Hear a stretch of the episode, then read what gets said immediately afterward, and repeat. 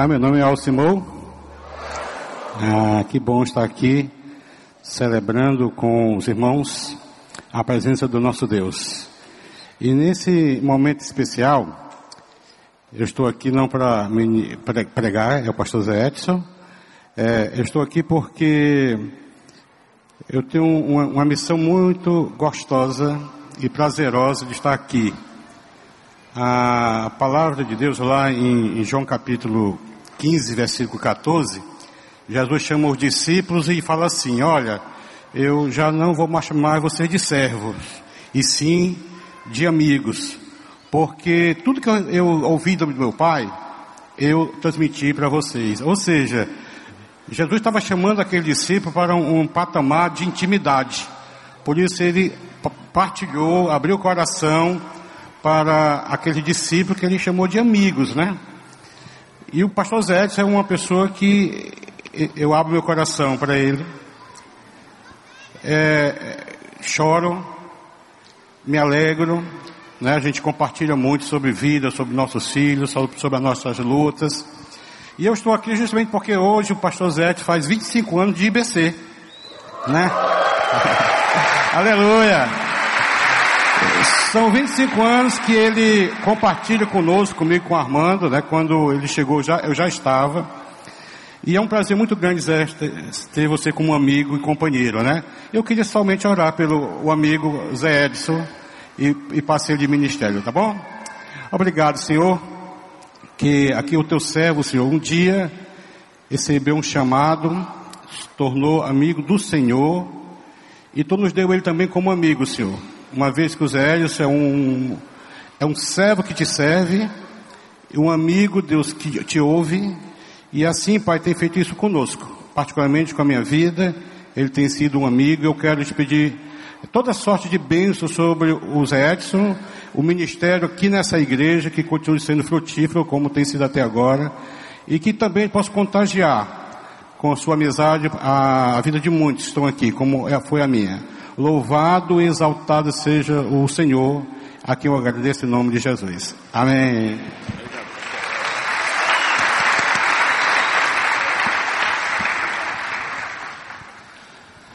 Bom demais, né?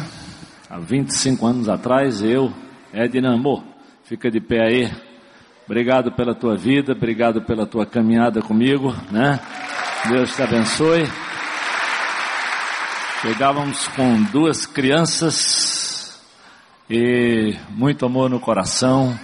Tínhamos passado uma noite chorando porque nós estávamos cuidando de uma outra comunidade por 10 anos e eu lembro que nós decidimos viajar de madrugada porque sabíamos que o aeroporto de São Paulo, lá em Cumbica, era muito longe e que possivelmente as pessoas já tinham feito a despedida no domingo e nós viajávamos de segunda para terça, ninguém ia para aquele aeroporto, porque já tinha sido muito choro lá no último domingo com aquela comunidade depois de 10 anos, onde nós tivemos o nosso primeiro ministério. Mas para nossa surpresa, naquele aeroporto tinha quase 60 pessoas de uma comunidade de 200 e poucas pessoas, era muita gente para estar lá de madrugada. E era tanto choro que na hora que eu fui dar a minha passagem assim para o rapaz passar, ele disse assim: O senhor está indo para um funeral? Morreu alguém da família? Eu disse: Não, amigo. É não, é porque eu tive o privilégio de pastorear essa comunidade por 10 anos e nós dois estamos chorando porque nós deixamos para trás muita coisa boa, muitas recordações, muitos amigos tanta coisa preciosa. E com certeza temos um desafio pela frente. Então, e nós estamos aqui há 25 anos com muita alegria, com muita gratidão ao Senhor. Eu, quando estava ali dizendo a quem você é grato, eu chamei aquela moça e disse: Sabe a quem eu sou grato? A Igreja de Jesus. Eu posso dizer com absoluta convicção nesses meus 35 anos de ministério, 10 lá em São Paulo e 25 aqui, Deus sempre usou a sua igreja para nos abençoar. Não, não estou falando financeiramente não, para dar um abraço, para chorar na hora de chorar, para exortar na hora de exortar, enfim, para contribuir para o nosso crescimento. e tem nos dado o privilégio ainda de poder, pela graça, pela misericórdia, abençoar outros. Então, esses dias na minha volta do Canadá, Deus foi tão bom comigo. Eu ia passar numa cidade por cinco horas. E o missionário que me treinou, ele com 88 anos, ele decidiu dirigir o carro dele por uma hora e meia com a esposa de quase 85 para nos encontrar durante três horas naquele aeroporto. E como foi grato, como foi bom olhar para trás depois de 35 anos, quando aquele homem pegou na minha mão pela primeira vez para me ensinar as primeiras lições e ver como Deus é bom. Ele é bom demais mesmo, não é na tua vida, eu digo na minha vida, na minha experiência. Eu espero, querido, que nós desenvolvamos uma atitude de gratidão para esse Deus tão precioso. Obrigado, IBC, obrigado, irmãos e irmãs dessa comunidade. Vamos abrir nossas Bíblias? Fique de pé, Salmo 131. Pense um livro abençoado, é esse livro dos Salmos. Pense um homem de Deus tremendo, de coração aberto, de um ensino claro, é esse homem chamado Davi. Como nós temos que aprender, como às vezes nós disfarçamos, nós encobrimos, nós manipulamos situações. E quando a gente olha para a vida de Davi, ele é aberto, claro, coração rasgado, quando erra, erra. Quando fez a besteira, né? Que o profeta Natão confrontou, ele disse: Eu sou esse homem mesmo. Olha só, o Salmo 131 é um cântico peregrinação.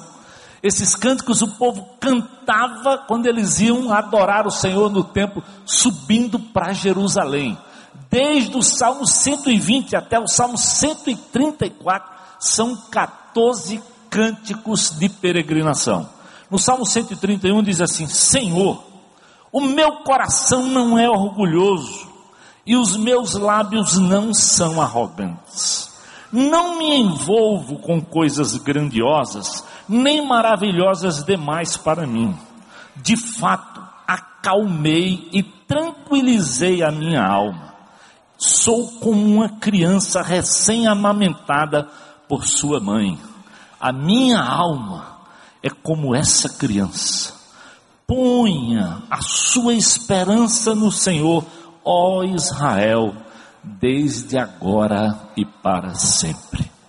Deus, abençoa essa palavra no meu coração, no coração dos meus irmãos, de cada pessoa que nos visita hoje aqui, Deus.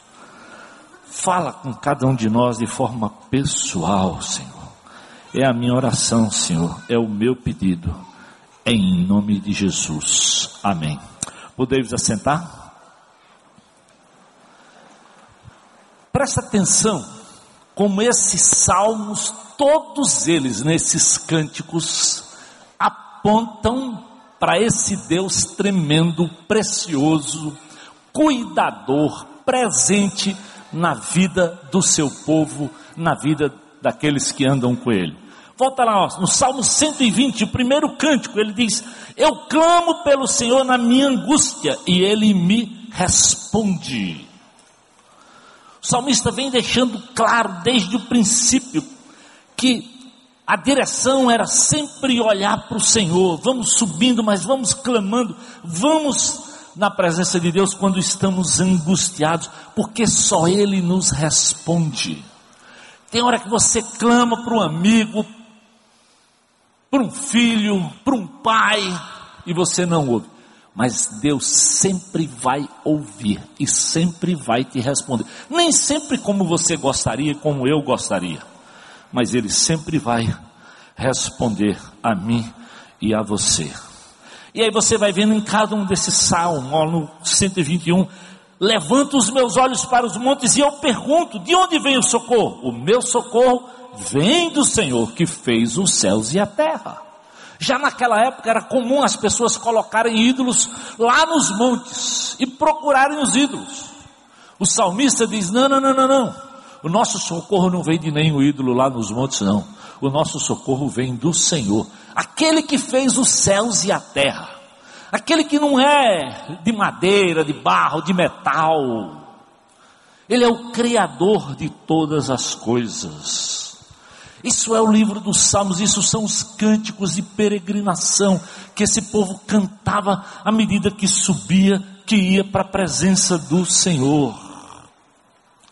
Olha no Salmo 125, versículo 1 e 2, ele diz assim: Os que confiam no Senhor são como o monte Sião, que não se pode abalar, mas permanece para sempre.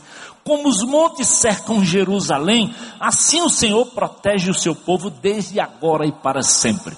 É fantástico quando a gente vai subindo para Jerusalém, que a gente vê que esse cenário cantado é real, ou seja, o povo cantava e podia ver isso de fato. Ou seja, Jerusalém é uma cidade rodeada por montes, e à medida que você vai subindo, você vai vendo todos aqueles montes até você chegar no grande vale que é Jerusalém. Que coisa fantástica! Cantar, adorar, subir e vendo aquilo que eles estavam presenciando, como Deus cuidava do seu povo, daquela cidade e de tudo mais. Então, assim é o livro dos Salmos, cânticos de peregrinação. Mas é também no livro dos Salmos que nós reconhecemos que reverbera sinceridade, transparência, algo pessoal. E quando a gente olha para esse salmo de número 131, veja como até parece que, ou celebrando, aprendeu muito com Davi, ou Davi passou por um celebrando restauração, ou por um grupo, né? Daqueles onde você realmente fala, como eles dizem, na primeira pessoa. Grupo de passos. Olha como Davi diz: Senhor, o meu coração. Ele não fala do coração de ninguém, ele fala dele mesmo. Os meus olhos não me envolvo. Tu és maravilhoso demais para mim, Senhor. E ele vai assim, falando na primeira pessoa, abrindo o coração diante de Deus. E esse é o propósito dos salmos, é abrir o coração. E Davi faz isso desde o princípio, desde o seu próprio pecado. Vamos voltar rapidinho lá no Salmo 32, volta lá, para você só entender como esse livro tem, além dessa coisa bonita de gratidão, da presença de Deus, tem muita transparência. Por isso, quando a gente lê o livro dos Salmos, normalmente a gente se identifica, porque aqui fala da minha luta, da tua luta, do que nós passamos, do que qualquer pecador, como eu, você e Davi, passa na vida. Olha só no Salmo 32, o que ele diz: Como é feliz aquele que tem suas transgressões perdoadas e seus pecados apagados. Como é feliz aquele a quem o Senhor não atribui culpa, em quem não há hipocrisia. Enquanto eu mantinha escondidos os meus pecados, o meu corpo definhava de tanto gemer. Davi rasga o coração, diz: Senhor, nós não somos felizes quando nós nos escondemos, quando nós vivemos de forma hipócrita. Davi já reconhecia aquilo que Jesus condenou tanto da religiosidade de fariseus e saduceus. Ele diz: Não, Deus, a nossa felicidade, a nossa alegria, é quando diante de Deus nós somos quem nós somos, pecadores mesmo, transgredimos. Porque a coisa mais terrível do mundo é você pensar que você pode enganar a Deus. Porque a Bíblia deixa claro, querido. Você pode enganar o pastor, eu posso enganar. Eu posso enganar meu pai e eu enganei meu, o meu muitas vezes. Você pode enganar um amigo, a esposa, mas a Deus você não engana. E Davi tinha consciência disso. Ele diz: Feliz é aquele que que abre o coração para que o Senhor não lhe atribua culpa, que não haja hipocrisia. Enquanto eu mantive isso escondido, eu definhei, eu morria por dentro. Percebe aí? E às vezes muitos, muitos de nós definhamos por dentro porque não temos coragem de abrir o coração, de confessar o pecado, porque a Bíblia diz que aquele que confessa o seu pecado e deixa o que, é que a Bíblia diz, alcança misericórdia. Misericórdia. Davi com certeza conhecia tudo isso. Então, eu não quero isso. Eu reconheci, versículo 5, diante de ti o meu pecado. Eu não mais encobri as minhas culpas. Eu disse, eu confessarei as minhas transgressões. E tu perdoaste, Senhor, a culpa do meu pecado. A Bíblia garante, querido, se nós confessarmos os nossos pecados, Ele é fiel e justo para nos perdoar os pecados. Ele é fiel e justo e nos purificar de toda injustiça. Também no Salmo 57, dá um pulinho aí um pouquinho mais para frente, chega no Salmo de número 57. Olha como Davi descreve a realidade da vida até diante da sua situação e do seu pecado. A partir do versículo 4, ele diz assim: Olha, eu estou em meio a leões, ávidos para devorar seus dentes são lanças e flechas, suas línguas são espadas afiadas. Ser exaltado, ó Deus, acima do céu, sobre toda a terra, esteja a tua glória. Eles preparam armadilhas para os meus pés. Fiquei muito abatido. Abriram uma cova no meu caminho. Mas foram eles que nela caíram. Meu coração, versículo 7, está firme, ó Deus. Meu coração está firme eu cantarei ao som dos instrumentos. Acorde minha alma, acorde harpa e lira. Eu vou despertar a alvorada. Eu te louvarei, Senhor, entre as nações.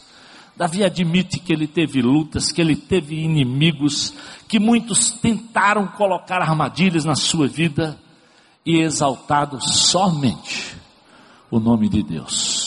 Só ele merece estar acima de todo nome. Só Ele deve receber honra e glória na tua vida e na minha vida, porque Deus é Deus no céu e na terra. Tem que ser Deus na tua vida, meu amado. Tem que ser Deus na minha vida, no teu e no meu coração. Então a grande pergunta, o que Davi tenta dizer aqui para nós é: onde está o coração dele no Salmo 131? E o grande desafio é: onde anda o teu coração? O que está preenchendo o teu coração? Se hoje eu e você fôssemos submetidos a um daqueles exames, né? Um ecocardiograma ou até um cateterismo daquele mais profundo para saber qual seria, qual seria o resultado, qual seria o diagnóstico.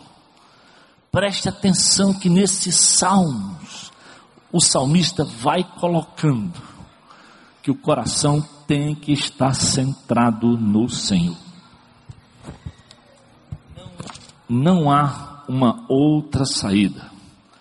E Davi diz exatamente isso, voltando lá para o nosso Salmo 131: Senhor, o meu coração não é orgulhoso, os meus olhos não são arrogantes.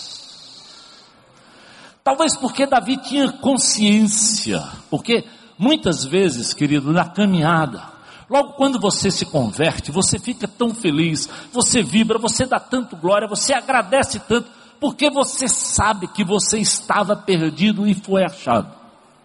Você recebeu uma, você se tornou uma nova criatura por bondade de Deus, por ação de Deus, não porque você merecesse. Nando acabou de escrever, por que é que nós temos que ser gratos? Porque nós não temos nenhum mérito para exigir de Deus alguma coisa, mas às vezes pensamos que temos, e esse é o nosso problema. Nós achamos que Deus tem que nos abençoar, porque eu sou isso, porque eu. Não, não, não, não, não. não. O que a Bíblia garante, o que a Bíblia garante a mim e a você, é que não há um justo nenhum sequer. Que todos pecaram e por isso todos nós estamos destituídos da glória, da presença santa de Deus de forma natural.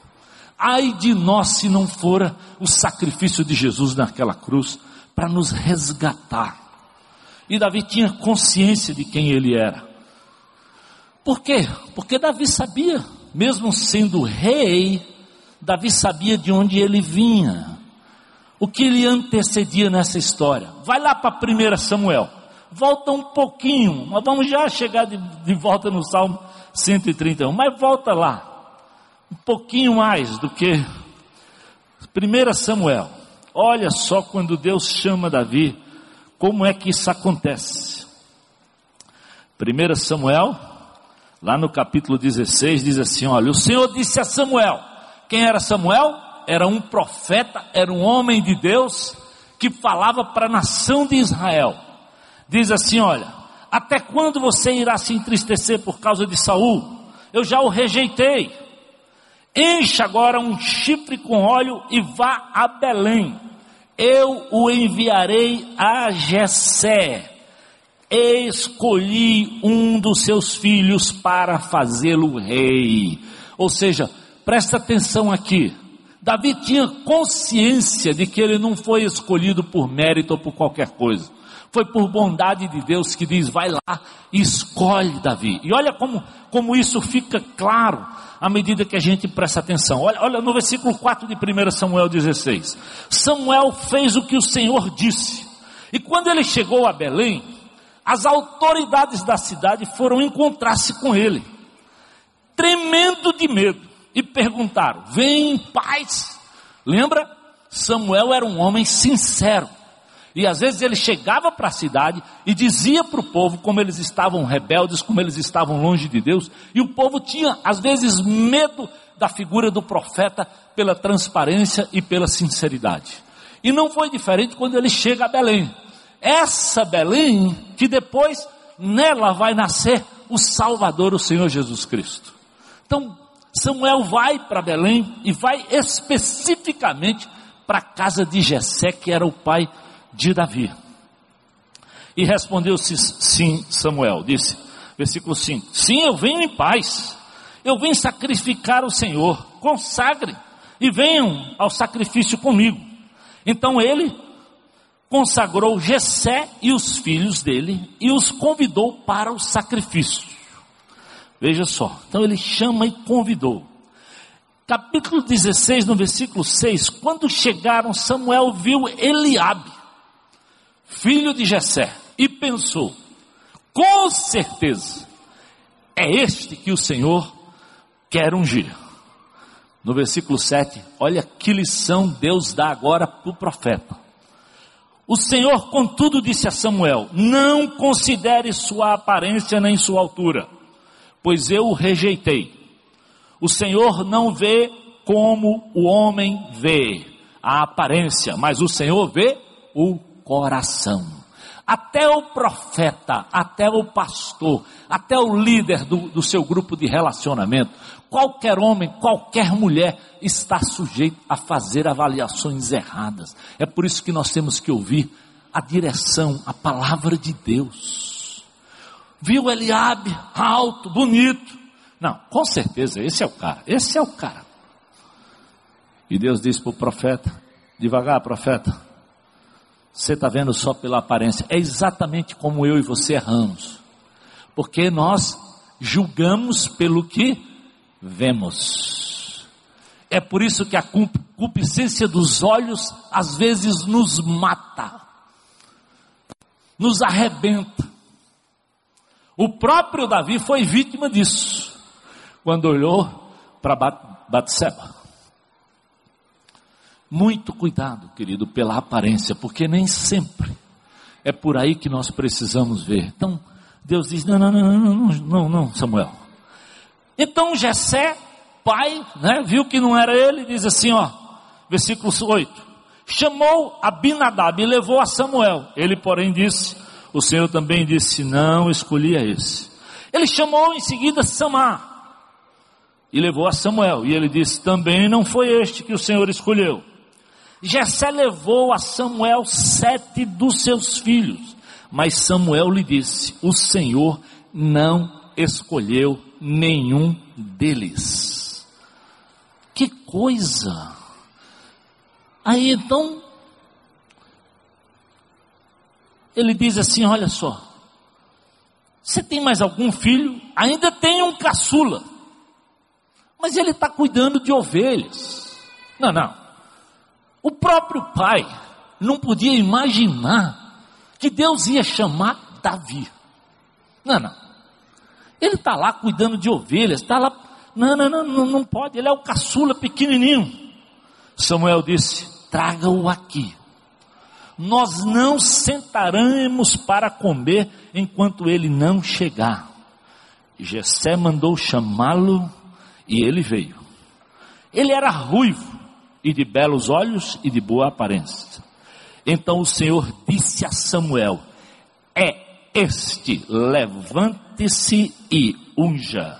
Samuel apanhou o chifre cheio de óleo e ungiu na presença de seus irmãos. E a partir daquele dia, presta atenção, o Espírito do Senhor apoderou-se de Davi e Samuel voltou para Ramá.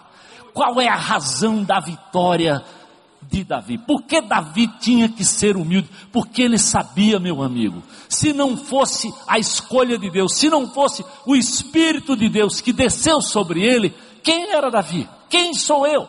Quem é você sem o Espírito de Deus? Quem somos nós se nós não dependermos do poder de Deus na nossa vida, nas nossas decisões, na nossa caminhada? Eu te digo assim: é impossível tocar a própria vida, é impossível tocar a tua família, criar filhos de forma bem sucedida, se não for a presença de Deus. E como nós precisamos, nós, como nós temos que voltar, e muitas vezes orar, clamar, reconhecer, não interessa. Você pode ter doutorado em muita coisa, você, mas nessas horas, meu amado, você tem que se curvar, você tem que se dobrar, você tem que dizer, Senhor, me ensina, me ensina, me ensina a amar, porque amor é, Deus é amor. Quem vai me ensinar a amar uma esposa? Quem vai te ensinar a amar um filho mesmo rebelde, se não for o Senhor? Quem vai te ensinar a amar um pai? Que às vezes é um ditador quase dentro de casa, se não for o Senhor. Então, primeira coisa, Davi sabia que ele, como ele foi escolhido e que foi por graça, por bondade, pela presença do Senhor. Então ele foi ungido, o Espírito apoderou-se dele. Em 2 Samuel 7, 8 a 11, já no segundo livro, talvez você pode ler, ou talvez eu vou só lhe dizer, olha o que Davi ouviu do profeta, o que o profeta diz. Agora, pois, diga a meu servo Davi, assim diz o Senhor dos Exércitos, eu o tirei das pastagens, onde você cuidava dos rebanhos, para ser soberano de Israel, o meu povo. Sempre estive com você por onde você andou. Eliminei todos os seus inimigos, e agora eu o farei tão famoso como os homens mais importantes da terra. Quem tirou Davi por detrás das pastagens, cuidando das ovelhas, lá no estábulo, talvez onde nem o próprio pai reconhecia ou dava a dignidade do trabalho dele. De onde Deus se tirou? Eu não sei você, mas eu sei do buraco de onde eu saí. Tanto na vida real, quanto como eu conheci Jesus. Eu sei o que eu estava fazendo. Eu sei como andava a minha vida. Ai de mim se eu não tivesse conhecido a graça de Jesus, querido. Então, como é que nós vamos agora tentar viver pela nossa própria capacidade? Se nós já provamos na caminhada que sem Jesus nós só demos cabeçada e só fizemos bobagem. Você acha que você sabe muito? Ah, 35 anos de ministério, meu querido. Se não for pela graça, se não for pela misericórdia de Deus, o velho cabeça branca pode fazer tantas bobagens como qualquer jovem. Ou pior até, porque fazer bobagem com 60 anos e com 35 de ministério é muito pior do que quando um jovem erra. É por isso que Davi tinha consciência de onde Deus o tirou. E Deus diz: Eu te farei tão famoso. Eu providenciarei um lugar para Israel, meu povo. Eu os plantarei lá. Presta atenção. E ainda diz no final lá, ó, subjugarei todos os teus inimigos. Saibam também, saiba também que eu, Senhor, lhe estabelecerei uma dinastia. Presta atenção. Deus não só chama Davi e diz: Eu vou fazer da tua família uma dinastia real. Ah, meu amigo, só Deus para fazer um negócio desse. Só Deus para fazer um negócio desse. Agora, você pensa que você recebeu menos? O que é que a Bíblia diz? Que Deus te pegou como eu, perdido, longe, fazendo bobagem. Primeiro firmou os meus pés e os teus pés sobre a rocha, que é Jesus. Escreveu teu nome no livro da vida, não do, do SPC, não, no da vida não como proprietário de um carro chique ou de um, de um apartamento, não.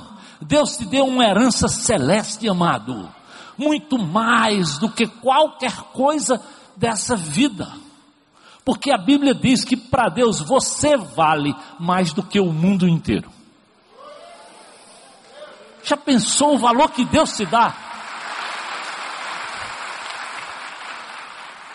Isso não é conversa de pastor, é o que a Bíblia diz, meu amado. Talvez você olhe para Davi e pense que isso é privilégio só de Davi. Não. Não. O meu nome, o teu nome, está escrito lá no livro, amados, conhecidos pelo Senhor. Por que será que nós esquecemos de onde nós viemos?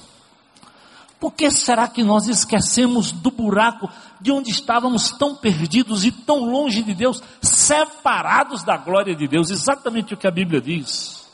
Porque nós não damos ao Senhor e só ao Senhor toda glória e toda honra. Deus é o Criador, meu amado, e sustentador e mantenedor de tudo, de tudo. Porque a Bíblia diz: se as misericórdias do Senhor não se renovassem sobre você, hoje você e eu seríamos consumidos. Cada dia é dia de dar graças. Se você estiver vivo, é dia de dar graça. Não importa as circunstâncias, talvez, ô oh, pastor, nessa crise toda, ô oh, pastor, mas com toda essa insegurança, com toda essa política aí do Brasil, meu amado, a nossa alegria é no Senhor. Jesus foi sincero, diz: No mundo vocês vão ter lutas e aflições, mas mantenha o ânimo, meu amado. Continue olhando para o Senhor. Por que será que insistimos em sermos superiores, orgulhosos, altivos?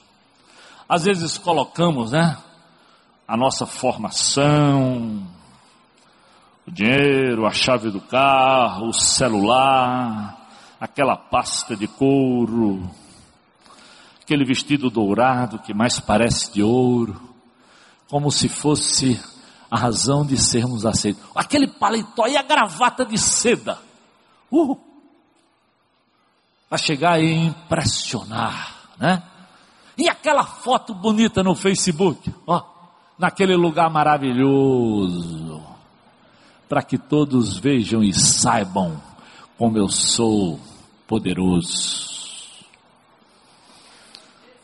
Dificilmente alguém fotografa a mesa vazia, a hora do choro, a hora da dor.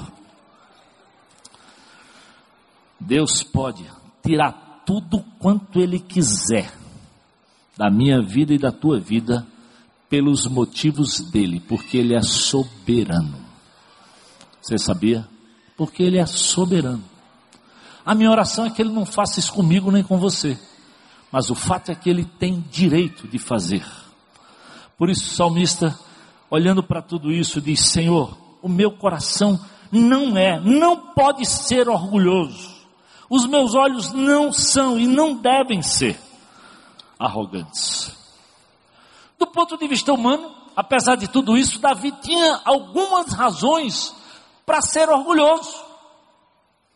Já pensou o cara que pega um leão e mata o leão? A Bíblia diz que Davi pegou um leão e matou um leão. E na hora que ele foi lá levar comida para os irmãos, estava lá o grande Golias desafiando e todo mundo, ó, se pirulitando e com medo de Golias. E Davi diz: Ó, Deus me deu poder para matar um leão. Davi não chama, ele, ele não se, ele diz: Deus me deu poder para matar um leão. Deus, o Senhor vai me usar para matar esse incircunciso. Ele faz aquilo na dependência de Deus. Enfrenta aquele gigante na dependência de Deus. E meu amado, as minhas vitórias e as tuas vitórias, elas só são concretas quando nós fazemos na dependência de Deus e quando nós damos a Deus a honra, a glória e todo o louvor. Presta atenção nisso. Sai da cena, coloca Deus no centro de todas as coisas, porque aí a coisa vai. Já pensou se Davi tivesse gostado? Lembra depois daquela história? De, as mulheres cantavam o quê? O rei Saul matou milhares, feriu milhares, mas Davi a dez milhares. Que coisa, tudo podia subir na cabeça para se tornar arrogante, prepotente e tanta coisa mais. Depois, para consumar a história, Davi teve toda a condição de se tornar rei matando Saul. Que coisa, essa é uma história incrível. Por quê? Por isso, porque as mulheres começaram a cantar isso. Porque Davi, na hora que não tinha nenhuma esperança, vai lá e mata Golias. Saul fica com ciúme de Davi e decide seguir a Davi. 1 Samuel 24 diz assim, ó: Saul voltava da luta contra os filisteus e disseram-lhe que Davi estava no deserto de Engedi. Então Saul tomou três mil dos seus melhores soldados de todo Israel e partiu à procura de Davi e os seus homens. Presta, presta atenção, querido. Olha para os detalhes do que a Bíblia descreve. Aqui é o rei com seus três mil melhores soldados procurando um pobre coitado como Davi, com um grupinho de homens lá no meio do deserto. E diz o texto assim, ó, foram pelos rochedos onde estavam os bodes selvagens, ele foi pelos currais de ovelhas que ficavam junto ao caminho, e havia ali uma caverna. Presta atenção no detalhe, uma caverna. E Saul entrou nela para fazer suas necessidades. Que coisa! tinha uma caverna, um cara com 3 mil soldados, tem que deixar o destacamento porque deu aquela famosa fininha, aquela famosa dor de barriga, e ele entra na, na, na tal da caverna. Quem está na caverna? Davi. E a quem Davi vê de cócora, todo sem chance nenhuma de reagir, o rei. O rei. Quem pode fazer um negócio desse, meu amado, se não for Deus? por isso que às vezes a gente não compreende, ou não examina, ou não olha para os detalhes da Escritura.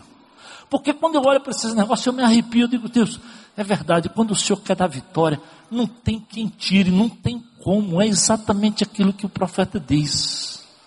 Quando ele age, quem pode impedir? Quem pode impedir? O rei está lá com 3 mil homens, dá vontade de, de fazer cocô. E vai para o meio do buraco. E lá no buraco está Davi. Com os seus soldados. E olha só o que acontece lá. Eles estavam bem no fundo da caverna.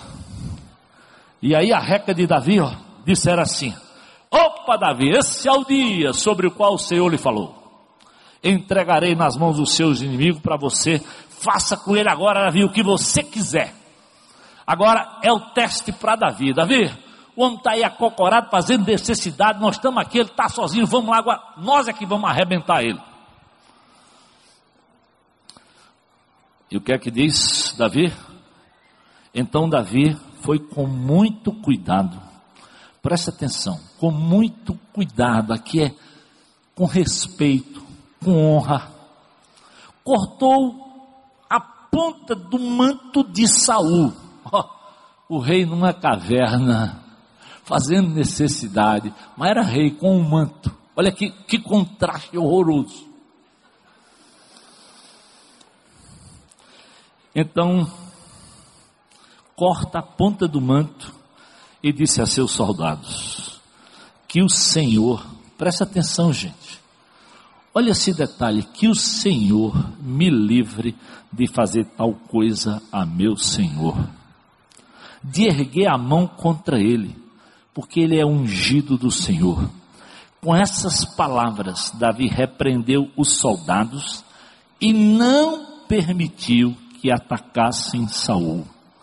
Este saiu da caverna e seguiu o seu caminho. O que será que leva um homem de Deus a uma atitude dessa? Quando a Bíblia diz que Davi é um homem segundo o coração de Deus, amigo, é por conta dessas coisas. Às vezes a gente só olha para o pecado de Davi. Às vezes a gente não percebe a sensibilidade, a dependência, a sintonia. Porque, meu amado, numa hora dessa, sabendo que o outro está me perseguindo, com três mil lá fora, eu estou com a minha turma aqui, a turma diz, vai lá, mata, está na tua mão, chegou a hora. Mas qual era a sintonia primeira de Davi? Era com o seu Deus. É por isso, querido, que Davi não é um homem orgulhoso. Se você colocar Deus no centro, se você colocar Deus no centro, se eu colocar Deus no centro, não tem como nós vivermos de forma orgulhosa, porque não faz sentido. Porque tudo, absolutamente tudo que somos e que temos vem do Senhor. Orgulho do quê? Para quê? Eu creio firmemente que Davi conhecia bem Provérbios 6, 19, 16 a 19. Sete coisas que o Senhor detesta. Olha só, Provérbios 6. Há seis coisas que o Senhor odeia, sete coisas que ele detesta. Qual é a primeira dela? Olhos altivos, língua mentirosa, mãos que derramam sangue inocente, coração que traça planos perversos, pés que se apressam em fazer o mal, testemunha falsa e assim vai. A primeira coisa olhos altivos.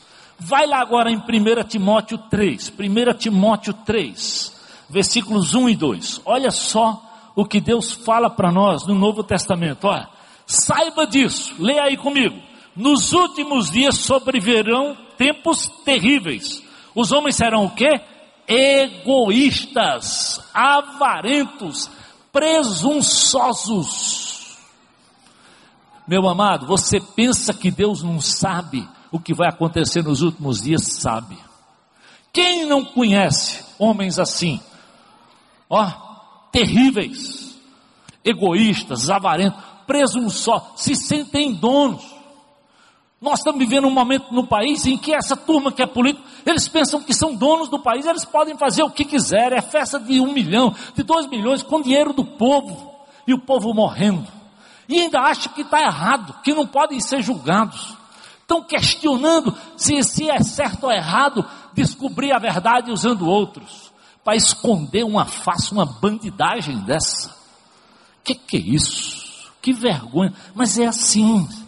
Os homens são assim, altivos, presunçosos.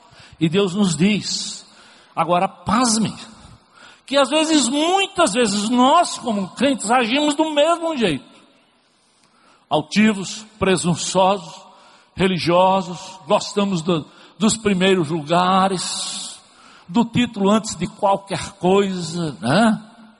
Ou, oh, tem camarada que é assim, chama pastor, pastor não, eu sou o apóstolo.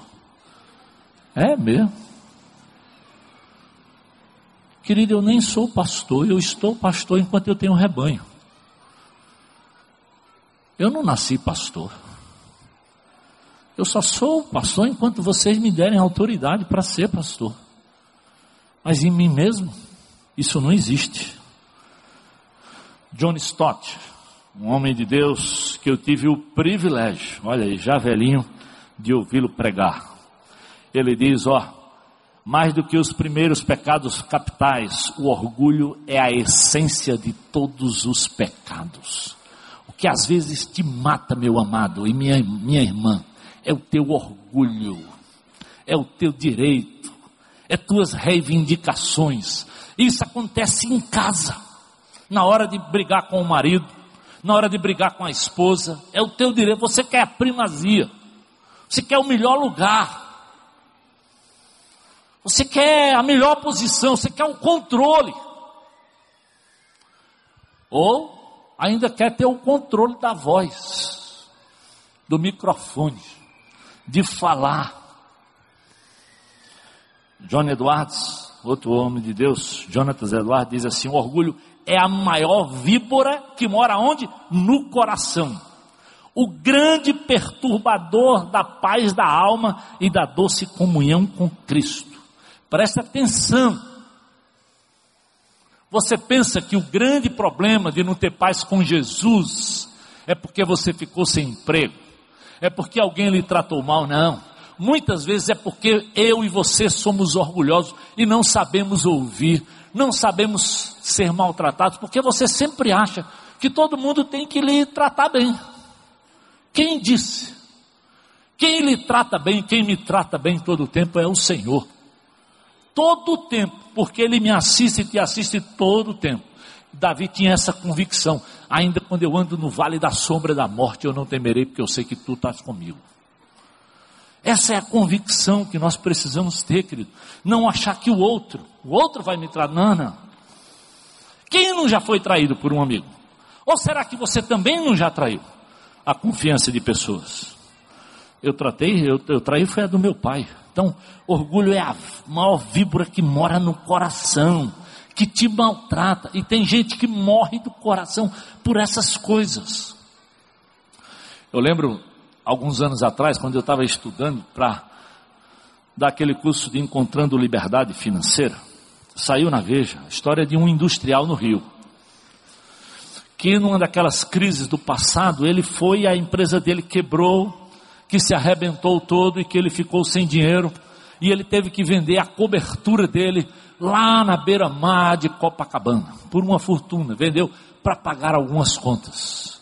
Mas para não descer o patamar, ele alugou um apartamento no mesmo prédio. Na época, há uns 12, 15 anos atrás, o aluguel por 25 mil reais.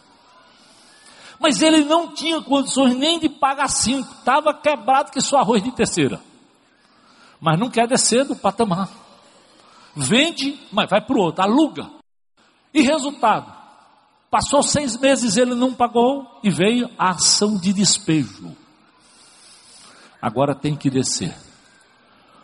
Sabe o que aquele homem fez? Atirou o filho e se atirou e morreu. Não desceu pelo elevador, não desceu pela escada, não enfrentou, preferiu a tristecina do diabo de morte e de suicídio. Como é que pode? Como um coração sem Deus é altivo, não se dobra, não ouve, não presta atenção. Agora, esses dias, aquele jovem de Munique, quem não ouviu falar? Filho de imigrantes iranianos, filho de imigrantes iranianos, morando na Alemanha, mas com raiva porque a Alemanha tinha aberto espaço para outros imigrantes. E o cara pega uma pistola e, e vai lá e mata nove pessoas. Que coisa incrível! Será que não tem espelho? Será que não olha para a tua própria vida? Será que você não sabe de onde veio?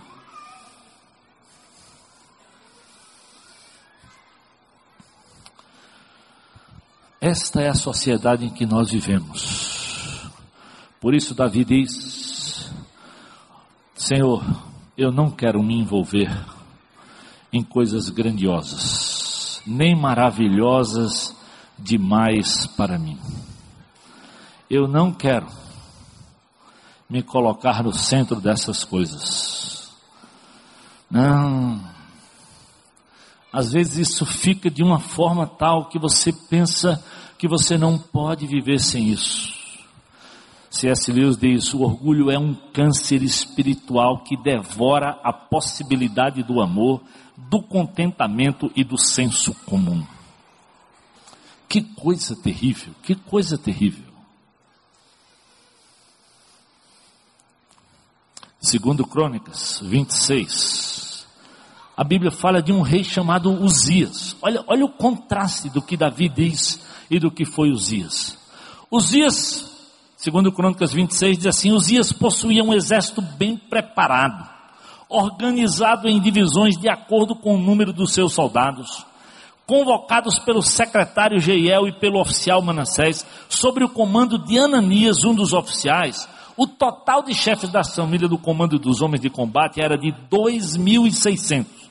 Sobre o comando deles ainda havia um exército de 307 mil e 500 homens treinados para a guerra. Pense num cara que tinha um arsenal para aquela época fantástico, fantástico. A Bíblia diz que era uma força poderosíssima que apoiava o rei contra os seus inimigos. Uzias ainda providenciou escudos, lanças, capacetes, couraças, arcos, atiradeiras, pedra para todo o exército. Em Jerusalém, diz ele, construiu máquinas projetadas por peritos para serem usados nas torres e nas defesas e nas esquinas dos que atiravam flechas e grandes pedras ele foi extraordinariamente ajudado, e assim ele tornou-se muito poderoso e sua fama se espalhou para longe. Agora presta atenção aí, dá o próximo aí. Entretanto, depois Uzias se tornou, se tornou poderoso, o seu orgulho fez o quê? Provocou a sua queda. Como é que pode alguém que tem um exército desse, que treina, capacitado, mas o orgulho foi tão grande que Deus usou aquilo para sua queda? Ah, meus amados, só Deus conhece o coração. Aí a Bíblia diz: o seu orgulho, ele foi infiel ao Senhor, o seu Deus, e entrou no templo para queimar incenso no altar. Pensou que era tão poderoso que podia desprestigiar o Deus de Israel. Assim somos nós. Às vezes, quando conquistamos muita coisa, essas coisas sobem para a cabeça. E você começa a pensar de você mais do que convém. Tiago diz assim: ó, de onde é que vêm as guerras e as contendas que há em, entre vocês? Não vem das paixões que guerreiam dentro de vocês? Vocês cobiçam coisas e não as têm. Vocês matam, invejam, mas não conseguem obter o que desejam. Vocês vivem a lutar, a fazer guerra. Sabe por que vocês não têm? Porque vocês não pedem, vocês às vezes não são humildes. Vocês acham que vocês podem e que você vai conquistar, que você é o cara. Imagina hoje, com essa sociedade, é cursos e cursos de treinamento, que você é o cara, você é o bacana, você vai saber, você vai ser vencedor, você vai. Deus queira que você seja vencedor, querido. Mas o que a Bíblia me chama é para vencer na dependência do Deus que eu, que eu sigo e que eu cuido. Jesus foi vencedor. Quem foi mais vencedor do que o Senhor? Mas na dependência do Pai. Quem foi melhor do que Paulo? Atleta, mas ele diz: Mas eu aprendi a abrir tudo, mão de tudo, de tudo que eu era. Hebreu dos hebreus, fariseu, todas essas coisas da linhagem real, da tribo de Benjamim. Considerei tudo refúgio para exaltar o nome de Jesus. É mais ou menos o desafio lá de Tiago, ele diz: portanto, submetam-se a Deus, resistam ao diabo, e ele fugirá de vocês. Meu amigo, submeta-se a Deus, resista ao diabo. Versículo 10: humilhe-se diante do Senhor e ele te exaltará. Doutor João Marcato diz: Você sabe qual é o maior assassino dos relacionamentos? O orgulho.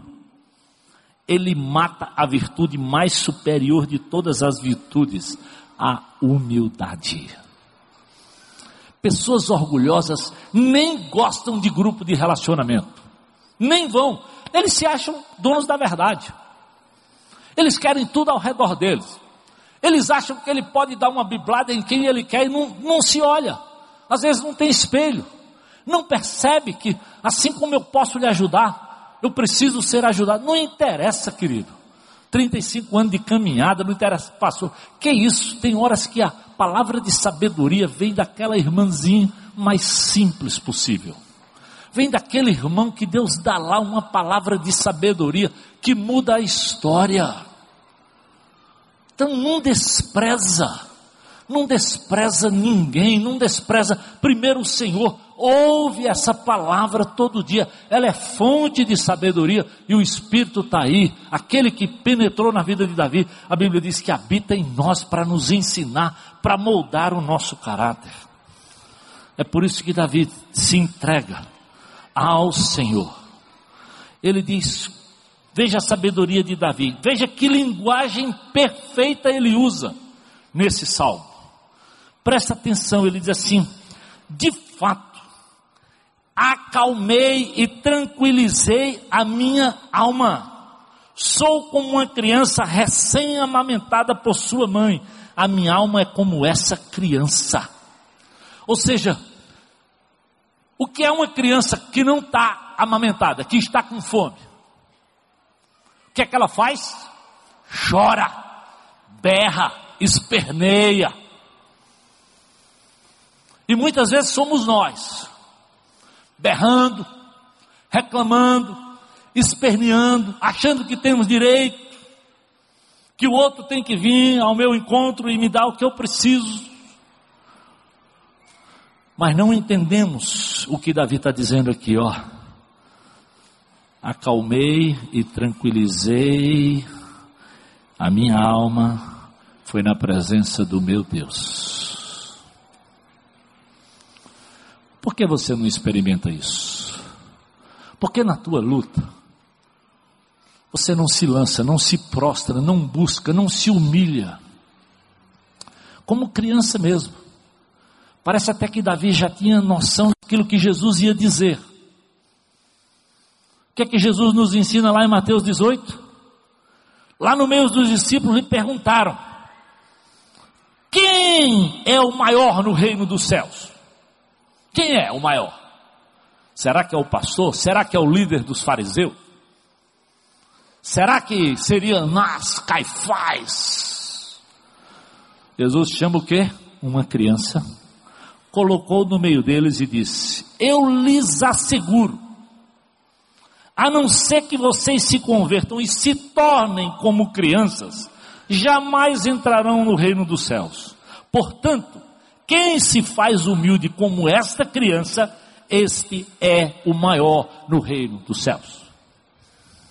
É simples assim, meu amado, mas é difícil vivenciar isso. Ser como criança, sem maldade, sem malícia, num mundo cheio de malícia.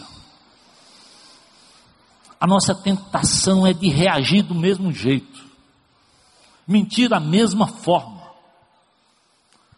Parece que funciona. O dinheiro é mais fácil para quem dá esse jeitinho para quem não paga, para quem engana, para quem faz esse tipo de coisa. Quanta gente pobre ficou rico aí nesse, nessas doideiras do governo e da Petrobras. Mas Davi diz: não, eu quero ser como uma criança recém-amamentada ou desmamada. É o contraste, além de criança, recém-amamentada, tranquilidade, calma. Ela fica tão calma depois que come, querido, que imediatamente o que, é que ela faz? Ela dorme. Tem figura mais clara para que eu e você entendamos? Tem figura, me diz se tem uma figura mais clara do que isso. Não adianta, meu amado, espernear, querer ganhar no grito, no braço, reclamando, pondo a culpa no outro. Te humilha presente perante o Senhor. O que todos esses salmos fazem nos salmos da peregrinação é aponta para Deus, aponta para Deus. Oh, olha o que, olha o que Davi vai dizer aqui no último versículo. Israel, põe também tua esperança no Senhor. É como se ele dissesse, Zé, ei Zé, põe também tua esperança no Senhor. Ei João, ei Maria, ei BC, põe também tua esperança no Senhor. Experimenta ser amamentado pelo Senhor. Experimenta ser abraçado pelo Senhor. Tira o orgulho, a empáfia, os olhos altivos. Não importa. Não coloca a tua confiança no teu concurso público, querido. No teu carrão, na tua mansão. Não, não, não, tudo isso passa. Tudo isso tem um tempo. Mas os que esperam no Senhor vão renovar suas forças e seguirão vencedores e vitoriosos. vitoriosos. Ouve, ó Israel. Ouve, ó Israel. 1 Timóteo 6, de 6 a 9, Deus diz assim: de fato, a piedade com contentamento é uma grande fonte de lucro. Porque nada nós trouxemos para esse mundo. Presta atenção, amado. Olha, olha em cima. Nada nós trouxemos para esse mundo e dele nada nós podemos levar. Por isso, tendo com o que comer e com o que vestir-nos, estejamos o que? Satisfeitos. Os que querem ficar ricos. Ah, meu amigo, e, a, e essa fila é grande. E é grande até na, na igreja de Jesus. Trabalha esse dia, não tem tempo de ir no GR. Não tem tempo para ouvir a Deus, para sossegar a alma. Aí sabe o que é que ganha? Uma depressão. Aí fica depressivo. Aí toma remédio, aí fica. Haja médico. Pergunta para os médicos: qual é, a, qual é a doença dessa sociedade? É depressão, é pressão demais, desde a juventude. Desde a juventude, tem que estudar muito, tem que ter o, o celular, tem que ter o, o computador, tem, tem que ter tudo isso, tem que ter daquela marca. Eu lembro um dia que eu fui pregar numa igrejinha lá em, em, em Maceió. E uma mãe me procurou, aflita, disse assim: Pastor, meu filho é adolescente de 16 anos. E ele chegou para mim e disse assim: Mãe, se a senhora tiver que me dar alguma coisa, alguma roupa agora, a senhora me dê a calça tal, tal e tal, da marca tal. Ela, por que meu filho? Eu só quero se for dessa marca. Ela foi na loja para ver quanto custava uma calça daquela. Na época, 300 reais. Sabe quanto aquela mulher ganhava? Menos de 600 reais. Ela disse, pastor, como é que eu vou dar para esse meu filho um negócio que custa 50% do meu salário? Essa é a sociedade. E muitas vezes nós estamos assim. Tem que ter aquele carro, tem que ter aquela casa. E você trabalha, não tem tempo para Deus, não ouve e não percebe, meu amado, que o teu coração está passando e não convive com os filhos, não dá um beijo na esposa. E depois tem patrimônio, mas está doente. Não consegue nem namorar mais. Porque os depressivos, meu amigo, eu já vi acaba com 35 anos que estava zero bala. Coitado da esposa, tinha que fazer carinho na cabeça. Que triste, que coisa horrorosa. Por que não olhamos para essas coisas? Paulo diz, ó, Romanos 12, 3, por isso pela graça que nos, que nos foi dada, eu digo a todos vocês, ninguém tenha de si mesmo um conceito mais elevado do que deve ter. Ao contrário, tenha um conceito equilibrado, de acordo com a medida da fé que Deus lhes concedeu. A grande lição dos salmos da peregrinação é: olha para Deus, de volta Israel, para o Senhor, de volta José Edson, de volta meu amado. Por que, que essa igreja tem dito? Faz o um mapa, lê, medita, compartilha daquilo que Deus está falando e Ele fala. E ele fala através desse livro, ele fala comigo, ele fala contigo. Nós recebemos o Espírito de Deus. É por isso que Davi diz: Eu vou me acalmar, eu vou me tranquilizar no Senhor. É o que Jesus diz: Vinde a mim, vós, quando estiverem cansados e sobrecarregados, porque eu vos aliviarei. Talvez ele podia dizer, não, que talvez vai lhe aliviar é passar num concurso público, eu vou lhe passar. Mas está cheio de gente concursado e sem alívio. Está cheio de gente rico, sem alívio. Problema não é de ser concursado, não ser concursado, de ser rico, ser pobre. O problema é onde está o teu coração. Aonde está o teu coração? A Bíblia diz: aí vai estar o teu tesouro. E o desafio é: olha para o Senhor. O próprio rei Davi.